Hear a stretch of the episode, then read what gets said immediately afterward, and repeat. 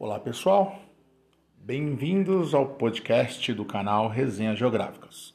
Eu sou o professor Rafael Fernandes. Eu sou a professora Camila Halite e convidamos vocês a refletir um pouquinho mais sobre o espaço geográfico aqui com a gente. Apertem os cintos e boa viagem.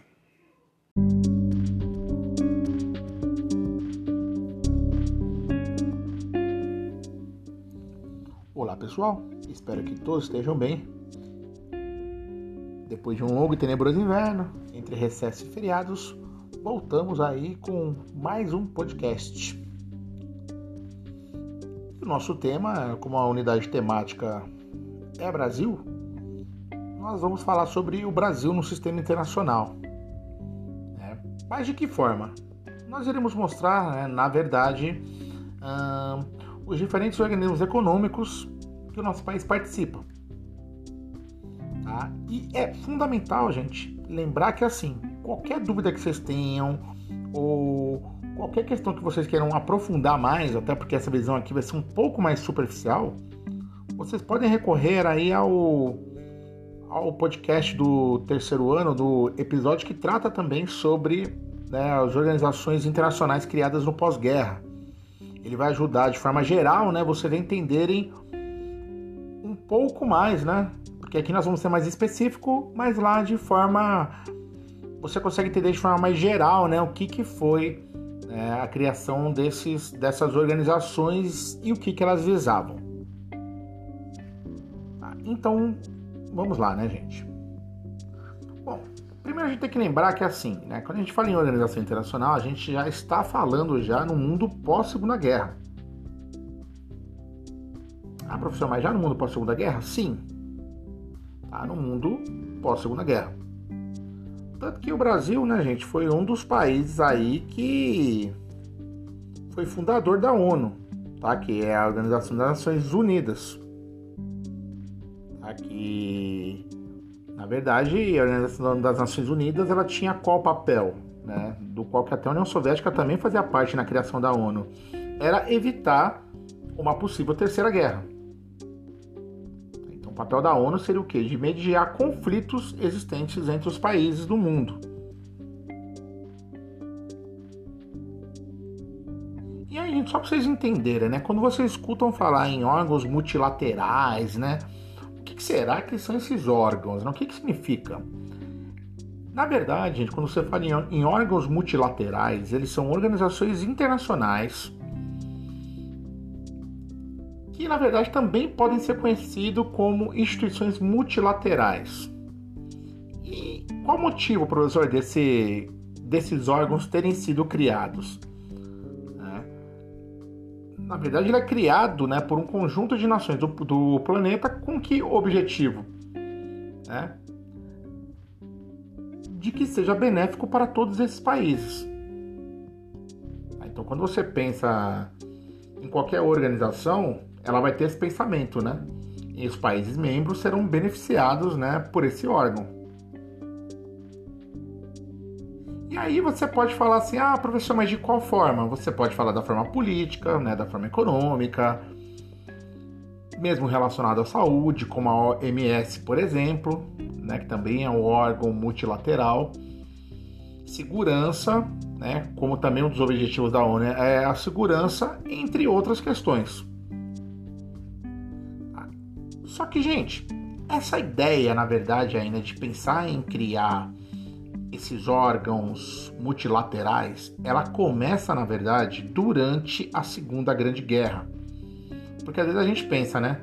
Nossa, professor, mas é essa questão da ONU, né, de criar, como a gente vai falar a seguir, o Fundo Monetário Internacional, o Banco Mundial, ela só vem, né, no período pós-Segunda Guerra? Não. Ela já começa durante a Segunda Guerra quando os Estados Unidos eles percebem o quê?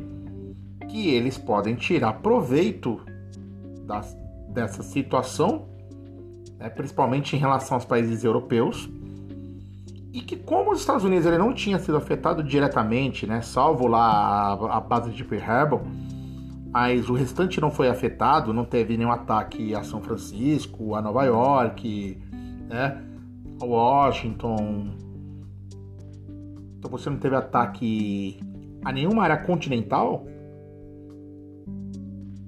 então os americanos em 44 eles decidem o quê? Já tomar frente nessa questão né, e convocam essa conferência de Bretton Woods.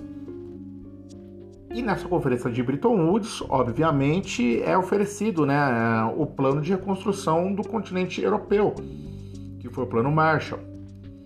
Vale lembrar que o Plano Marshall também é oferecido para a União Soviética. Mas devido né, à diferença nas questões do sistema econômico e político, a União Soviética não aceita isso, né? E aí ela se retira da reunião da Conferência de Bretton Woods nesse ponto do que se refere à economia e também à reconstrução. Ah, mas o papel aqui, nesse momento, né, dos Estados Unidos na Conferência de Bretton Woods foi o quê? Foi trazer para si, né, a grande relevância aí na reconstrução do mundo pós-guerra. E claro, sob a liderança dos Estados Unidos. dentro disso, pessoal, é, ele vai criar, na verdade, aí, né, hum, alguns órgãos internacionais, né, que um dos principais foi o Fundo Monetário Internacional. Aí você pode me perguntar, professor, mas para que serve o Fundo Monetário Internacional, né? O Fundo Monetário Internacional, se você pensar, né, ele serve para fornecer empréstimo aos países. Só que assim, é empréstimo como se fosse num banco, por exemplo, comum? Não. É como você vai buscar dinheiro no FMI quando você é, não tem disponibilidade de liquidez nem mercado de empréstimos internacionais, é, ou a situação no país não está muito positiva, o país acaba recorrendo ao FMI, só que ele sabe o quê? que para você pegar esse empréstimo você tem que cumprir aí uma série de condições. Que condições seriam essas, né, professor? Bom, as condições seriam que que esses países que peguem esse dinheiro, eles vão se comprometer a partir do momento que recebem esse valor ao quê? A estabelecer uma série de políticas desenvolvidas por esse fundo monetário. Tá, então ele vai falar, por exemplo, ah, tem que ter mudanças na economia do país. A gente só vai emprestar o dinheiro se tiver mudanças. Tá? E para isso ele oferece também uma assistência técnica, né? Que ele, ele já estabelece já a forma que tudo vai acontecer. É importante que a gente entenda isso, né? Não é que está emprestando dinheiro, você só paga tá, e já era. Não, você tem que pagar, mas você tem que estabelecer uma série de contrapartidas principalmente no campo fiscal, né, principalmente no campo, por exemplo, educacional.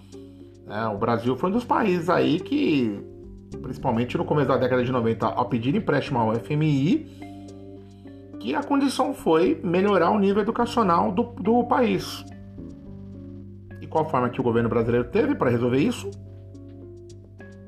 Ah, é, a questão aí mesmo né, da progressão continuada. Então você pega a questão aí de você estudar por ciclos, você diminui a evasão escolar, faz com que o aluno passe mais tempo na escola em relação ao período anterior, cumpre a meta do FMI.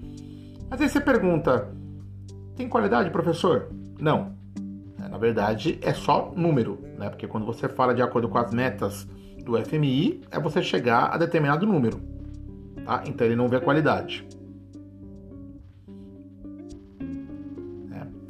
Então, gente, é entender que assim, o Fundo Monetário então, ele vai emprestar esse dinheiro, mas vai estabelecer essa série aí de condição, né? E se o país ele não tiver como fazer mesmo, né, ele vai ter que se adequar né, às vontades desse Fundo Monetário.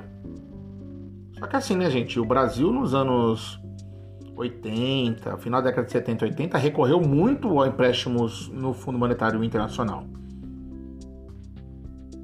Então, você não pode falar que, por exemplo, ah, nesse período o Brasil tinha políticas soberanas, né, de como ia liderar o Brasil, tal não. Você estabelece medidas ligadas ao que definiu o Fundo Monetário. Certo? Importante que vocês se lembrem disso. Nesse mesmo tempo aí, pessoal, também né, surge o Banco Internacional para Reconstrução e Desenvolvimento, né? que foi na verdade uma cooperativa de desenvolvimento global, né? com 189 países membros. É.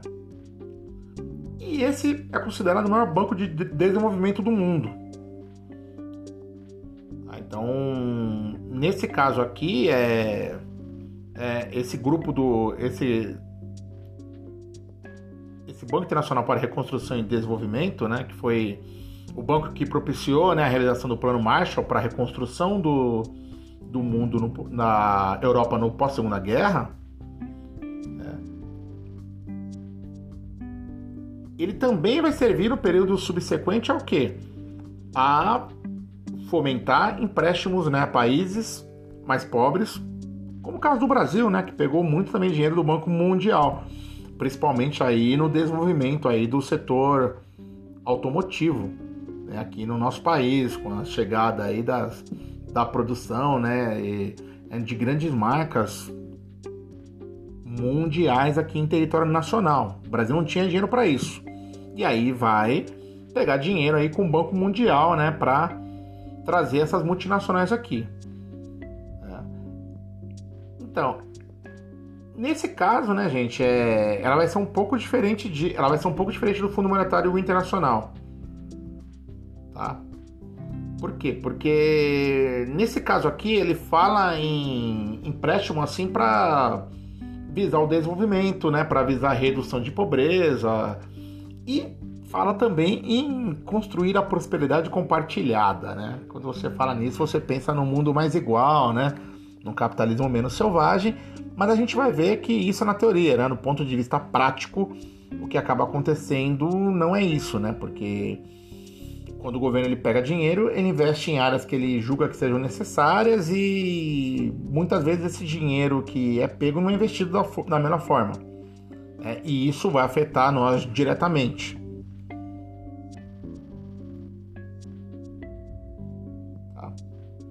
Pode me perguntar agora nesse momento, né? Professor, mas qual então a diferença básica entre o Banco Mundial e o Fundo Monetário Internacional? A gente tem que lembrar o quê? Quando você fala em Fundo Monetário Internacional, não esqueçam isso. A palavra-chave é estabilizar o sistema monetário internacional. Tá? Então ele é meio que um fiscal. Aí ele vai fiscalizar isso, ele vai emprestar dinheiro, mas mediante aí, né, compromisso aí em se estabelecer, é, em se, se estabilizar o sistema monetário internacional. E quando você fala no Banco Mundial, ele sim, aí o olhar dele é outro. Ele vai fornecer o financiamento, né? E também ele vai se concentrar no fortalecimento do setor privado nos países em desenvolvimento. Claro, né, pessoal, que assim, esses empréstimos do Banco Mundial, eles vão trabalhar em grande parte para fomentar o sistema capitalista, é óbvio, né? E claro que sempre buscando o quê? Beneficiar grandes corporações multinacionais. Que esse é o caso, por exemplo, como eu já disse anteriormente, da chegada aí das grandes montadoras, tá? Aqui no nosso país. Isso na década de 50. É... E claro, né, pessoal? É... Mesmo no início, né, para um país, por exemplo, uma coisa importante de lembrar, para você pegar empréstimo no Fundo Monetário Internacional, é, é, hum, você primeiro tem que, né, assim, você tem que ingressar nesse grupo, e você pode já pegar esse empréstimo, né, com todas aquelas condições que eu já disse anteriormente. E no caso, se eu falar assim, ah, não quero entrar no FMI, eu só vou pegar um empréstimo no Banco Mundial, você consegue isso? Não. Tá? Para você, na verdade, solicitar empréstimo no Banco Mundial, você tem que ter uma conta aí no FMI, né? Você tem que estar ligado aí ao FMI. E aí a gente fala também sobre a Organização Mundial do Comércio, né? Que também é um outro, uma outra organização multilateral que também é, ela vai ser criada na década de 90. Tá? Isso já no período, no início do período da globalização. Tá? Que o objetivo dela aqui vai ser qual? Vai ser de atuar aí como a principal instância de administração né, do comércio. Então esse comércio no mundo hoje, pessoal, ele é baseado as duas palavras-chave para você falar em comércio hoje, ela vai ser importação e vai ser exportação. Alguns países compram diversos produtos, né, milhares de produtos de outros países e também vendem milhares de produtos para outros países. Tá? O resultado né, dessa venda é, de exportação e importação vai dar origem ao que nós chamamos aí de balança comercial. Então assim, se o país ele vende mais do que ele compra, a balança comercial dele é positiva. E se um país ele vende menos e compra mais produtos, a balança comercial é negativa. O que é melhor para um país? Sempre ter a balança comercial positiva. Né? Mas principalmente após né, o período do final da Guerra Fria, começo do período de globalização, é... essa Organização Mundial do Comércio ela se fez necessário por quê? Porque tinha uma série de conflitos né, entre os países principalmente no que trata na cobrança de alíquotas. Você tem um sistema de proteção de mercado, alguns países, né, visando proteger né, o, o seu mercado interno. Isso não são só países pobres que fazem, Estados Unidos também faz isso. É um dos casos mais clássicos em relação à laranja. É, então, porque se o preço da nossa laranja chegar lá, vai ser muito mais barato do que aqueles vendem lá. Então, eles tentam criar uma série de dispositivos para quê? Para proteger o produtor de laranja nos Estados Unidos, né, para que ele não tenha o seu lucro diminuído, ou às vezes até venda menos, perca parte da sua produção. Né. O objetivo da Organização Mundial do Comércio, né, gente, basicamente é mediar esses acordos quando os países têm conflito, né? Se o conflito for muito forte, né, então assim, chegam até a negociar e assinar acordos, né, na Organização Mundial do Comércio. E aí vale lembrar que o objetivo dela, na verdade, é o quê? É garantir que o comércio flua da maneira mais tranquila, previsível e livre possível. Então a intenção é justamente que esse processo de globalização traga aí o menor número de problemas possível entre os países membros. Na OMS hoje, né, a sede dela, não, na OMS não, na OMC, Organização Mundial do Comércio, a sede dela está localizada em Genebra, na Suíça. E ela conta hoje com 164 membros, né? Então, um número menor do que o da ONU, que é a organização que conta com o maior número de membros do mundo. E o Brasil, né, é um dos membros fundadores aí no ano de 95.